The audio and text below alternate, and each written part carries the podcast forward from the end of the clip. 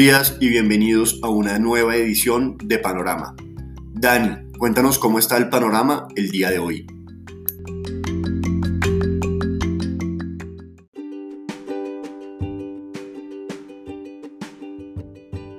Muy buenos días Nico y a todos los oyentes del podcast Panorama de Global Securities. Hoy, 22 de abril, comenzamos con indecisión en el panorama. Ayer habíamos comenzado con indecisión, pero un poco negativos, lo recuperamos totalmente y terminamos muy positivos en Estados Unidos, no en Colombia. Y la noticia del día de hoy tiene que ver con una nueva sorpresa favorable desde el punto de vista de actividad económica, más exactamente el mercado laboral en los Estados Unidos. Nuevas solicitudes de subsidios al desempleo cayeron nuevamente 547 mil nuevas solicitudes, segunda semana consecutiva por debajo de las 600 mil. Estas 547 mil es un nuevo mínimo desde que comenzó la pandemia en Estados Unidos. Aunque sigue la preocupación por lo que viene ocurriendo en mercados emergentes, India, nuevo récord de contagios, 315 mil casi en el último día. Eh, la OMS ha alertado que también otros mercados o países como Turquía, Argentina, Brasil, la cosa está muy difícil. Eh, el mercado accionario en Estados Unidos se recuperó ayer de un comienzo débil, finalizó con ganancias de casi el 1%, impulsado por materias primas que ganó el 2%, petróleo 1.6%, sector financiero 1.4%. Con respecto a la publicación de resultados, hoy la atención estaba en Europa, en Suiza más exactamente con Credit Suisse, luego de lo que ocurrió con ese fondo especulativo Archegos, de lo que había ocurrido hace algunos meses con Greensill, esa compañía australiana, esa fintech. Pues bien, Credit Suisse reveló que sus pérdidas con Archegos ya no eran de 4.7 sino de 5.5 billones de dólares. Es decir, estamos superando esta marca y que todavía le queda un 3% de acciones por liquidar de todo este portafolio. Al mismo tiempo, el regulador suizo le exigió a la compañía capitalizarse para hacerle frente a lo que se va a venir hacia futuro en términos de pérdidas y responderle obviamente a sus inversionistas. Con respecto a esto, son 2 billones de eh, francos suizos adicionales de capitalización, 1.96 aproximadamente, lo cual pues diluirá la participación de los actuales accionistas y por eso la acción hoy cae al 4,5%. Las pérdidas del primer trimestre fueron de solo 252 millones de francos, el mercado esperaba 750, es decir, la tercera parte, pero esta parte de Arquegos dice que va a afectar es el balance en el segundo trimestre de este año. Así que el mercado sigue muy ácido con respecto a lo que viene ocurriendo en este emisor. Y este tema de los fondos especulativos está haciendo que la SEC se mueva un poco más rápido y aparentemente trate de buscar un poco mayor de transparencia en la revelación de información de las posiciones de estos. En divisas, el dólar sigue sin tendencia en América Latina, quinta jornada consecutiva y tercera jornada consecutiva del dólar frente a moneda reserva por debajo en el índice de XY de las 91 y medio unidades. Esto muestra el posible cambio de tendencia de fortalecimiento del dólar a debilitamiento del dólar frente a moneda reserva. Con respecto al Banco Central Europeo, pues el euro alcanzó a marcar antes de la reunión, antes de las 6 y 45, de que tuviéramos el comunicado de prensa del Banco Central Europeo, niveles de 1,2055 dólares por euro. Pues bien, se conoció el comunicado, no trajo nada nuevo. Algunos dicen que fue un copy-paste, es decir, el mismo reporte de la reunión del mes de marzo. Esperamos, ya en este momento está hablando Christine Lagarde para conocer si hay cambios cualitativos que sean relevantes, aunque como veremos en la sección de renta fija no estábamos esperando ninguna sorpresa. En materias primas, inventarios de crudo ayer subieron en Estados Unidos 600 mil barriles, contrario a la expectativa de caída de 3.6 millones de barriles. Las cotizaciones del WTI del Brent ayer cayeron 1.75%. Esta dinámica de inventarios pudo influir, pero sobre todo lo que viene ocurriendo en India y obviamente la expectativa de reducciones en la demanda de combustibles de países emergentes hasta nueva, ante esta nueva ronda de contagios. WTI y Brent amanecen hoy estables luego de la pérdida de ayer en 61,5 para el WTI y 65.4, 65,5 dólares por barril para el caso del Brent. Libia viene reduciendo sus niveles de producción por eh, problemas de inversión, de recursos para invertir. Ya en los últimos días había reducido su producción en 280 mil barriles, ahora vamos en los próximos tres días con otros 100 mil barriles más. Y en renta fija, pues como mencionábamos, segunda sorpresa positiva, esto en términos de nuevas solicitudes de subsidios al desempleo que vienen cayendo, esto impulsa un poco las tasas, dos puntos básicos arriba, amanecen los tesoros, o más bien abren en este momento en niveles del 1,57 para tesoros a 10 años, seguimos esperando descensos adicionales por un respiro del mercado, no porque la tendencia haya finalizado.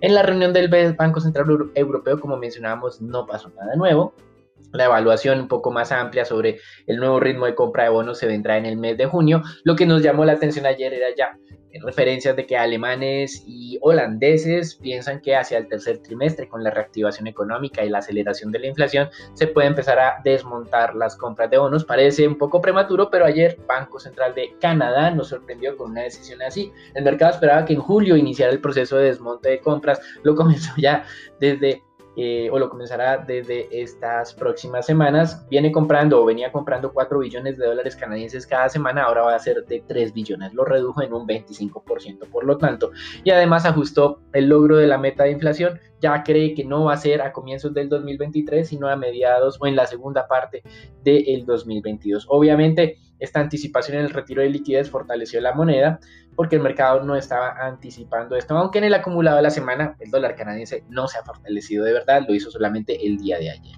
Eso es todo por el día de hoy. Lo dejamos entonces con Daniela, Nicolás, Raúl y Marcela para que nos cuenten qué está pasando en el mercado colombiano.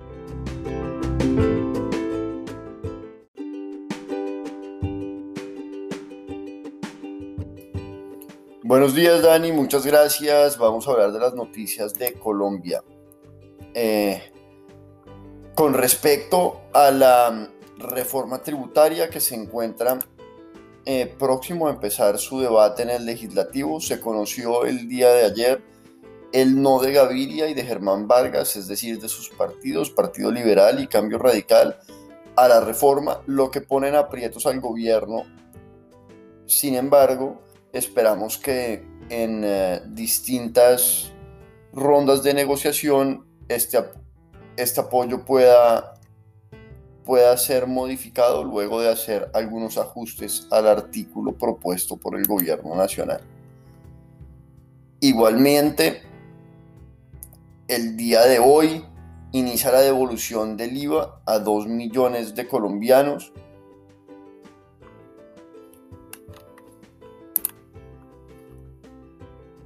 También se conoció que la inversión extranjera registra un alza de 66% en el primer trimestre, donde los sectores que vieron más que se vieron más beneficiados por eso fueron el sector de software, de tecnologías de la información, de agroindustria, de energías renovables y de metal mecánica, según ProColombia. También se conoció cómo más colombianos están retirando sus cesantías para comprar vivienda, donde cerca de un billón de pesos fueron utilizados con este fin por los afiliados de las AFPs en el primer trimestre del año. Esto dando un impulso grande a la economía nacional. Igualmente, en la encuesta revelada por Inbamer, donde se le preguntó a mil ocho colombianos su opinión sobre algunas instituciones públicas más importantes, destaca el aumento de la imagen desfavorable de la Junta del Banco de la República.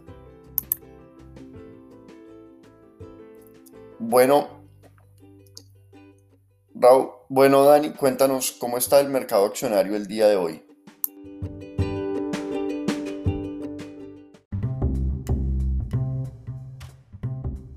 Buenos días para el mercado accionario local. El día de ayer se negociaron 119 mil millones de pesos, donde la especie más transada eh, sigue siendo Ecopetrol con 33 mil millones de pesos negociados. El índice Colcap mantuvo un comportamiento a la baja durante la sesión, acercándose nuevamente al soporte en 1300 puntos y marcando nuevos mínimos recientes, cerrando finalmente en los 1305 puntos. La acción que más se valorizó fue Grupo Sura con una valoración del 1,7% y la acción que más cayó fue con concreto con una caída del menos 6,35%.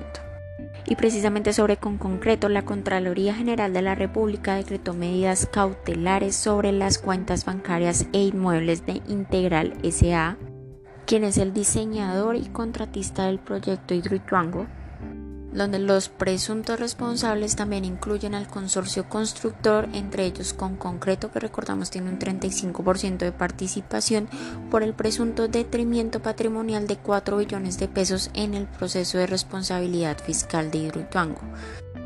Esta medida tiene implicaciones para la demandante EPM y cobija además a 19 personas naturales relacionadas con la mega obra. Las compañías parte del consorcio constructor informaron que no han recibido ninguna comunicación por parte de la Controlaría. EPM por su parte informó que continúa en reuniones con los contratistas y mencionó que este evento podría generar inconvenientes que puedan afectar los planes del proyecto. De igual manera, la información emitida por la Contraloría aún está en prueba de estudio y las partes involucradas mantienen el compromiso a avanzar en la ejecución del proyecto. Por otra parte, Cemex Colombia anunció que rompió un nuevo récord en las ventas de concreto reducido en emisiones de CO2, pues en marzo 38% del material vendido en el país fue este producto.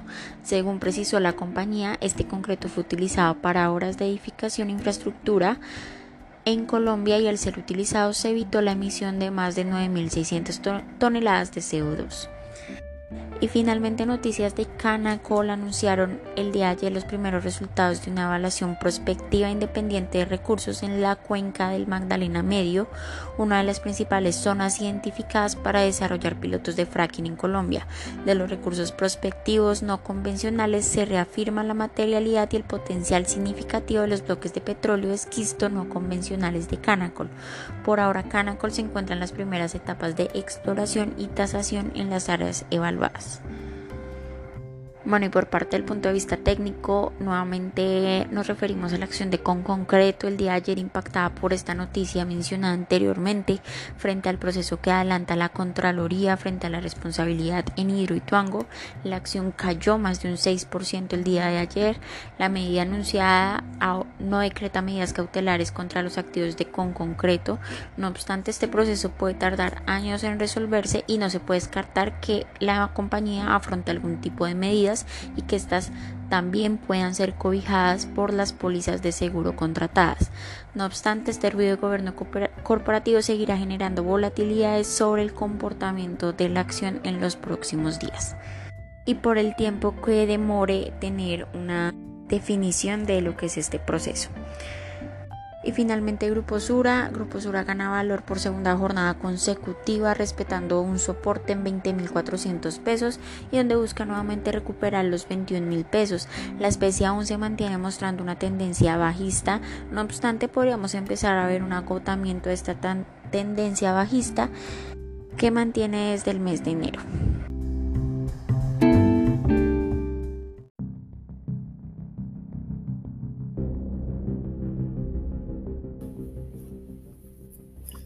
Buenos días Raúl, muchas gracias. Em, soy Nicolás de Francisco y vamos a hablar del dólar.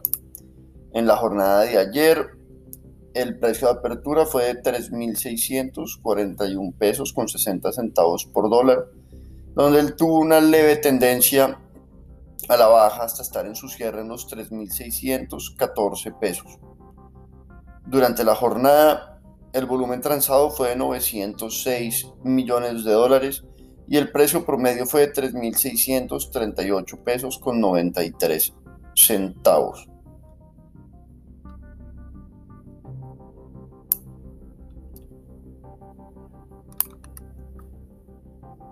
Por un lado, se observó un repunte en los principales índices bursátiles en Estados Unidos y los tesoros del mismo país, registraron una estabilización pese a la amplia demanda observada en la subasta del título con vencimiento de 20 años. Igualmente, el dólar a nivel mundial registró un debilitamiento pese a que al comienzo de la jornada logró alejarse de sus niveles mínimos alcanzados en las últimas jornadas. Para el día de hoy, esperamos esperamos soportes entre los 3.610 y 3.600 pesos y resistencias entre los 3.620 y 3.630 pesos. Los dejo con Marcela para los temas de renta fija.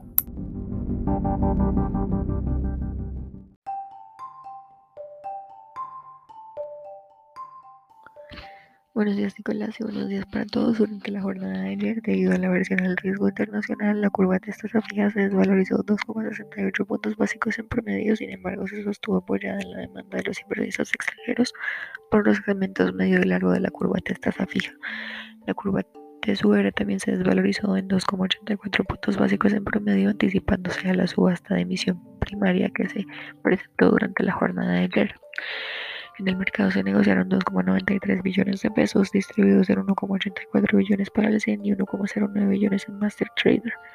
Con respecto a la deuda privada, se negociaron 765.182 millones, en donde el 83% de las operaciones correspondieron a títulos con vencimiento 2021. La Nación colocó 3 UER por 506 mil millones de pesos valor costo para las referencias de abril de 2029, febrero de 2037 y junio de 2049. En abril de 2029 emitió 59.670 millones de pesos a un corte de 2,67%. En febrero de 2037 aprobó 202 mil millones de pesos a un corte de 3,62% y en junio de 2049 adjudicó 244.557 millones a un corte de 3,81% y la subasta fue demandada 2,8 bit to cover. Se siguen adelantando debates respecto a la reforma tributaria en el Congreso, en donde el gobierno necesita apoyo de las fuerzas políticas en un momento en que muchos legisladores se están enfocando en las elecciones presidenciales de 2022. Cambio Radical, el segundo partido más grande del Senado, dijo que no respaldará el proyecto de ley, argumentando que va en contra de la recuperación económica del país. El ministro de Interior, Daniel Palacios, dijo en una entrevista que es necesario pasar la reforma para estabilizar las finanzas públicas y están hablando con distintos partidos para poder incluir sus propuestas y así lograr su apoyo. A lo largo de la jornada de hoy, el ministro de Hacienda, Alberto Carrasquilla, hablará en un evento sobre la reforma tributaria organizada por el diario La República.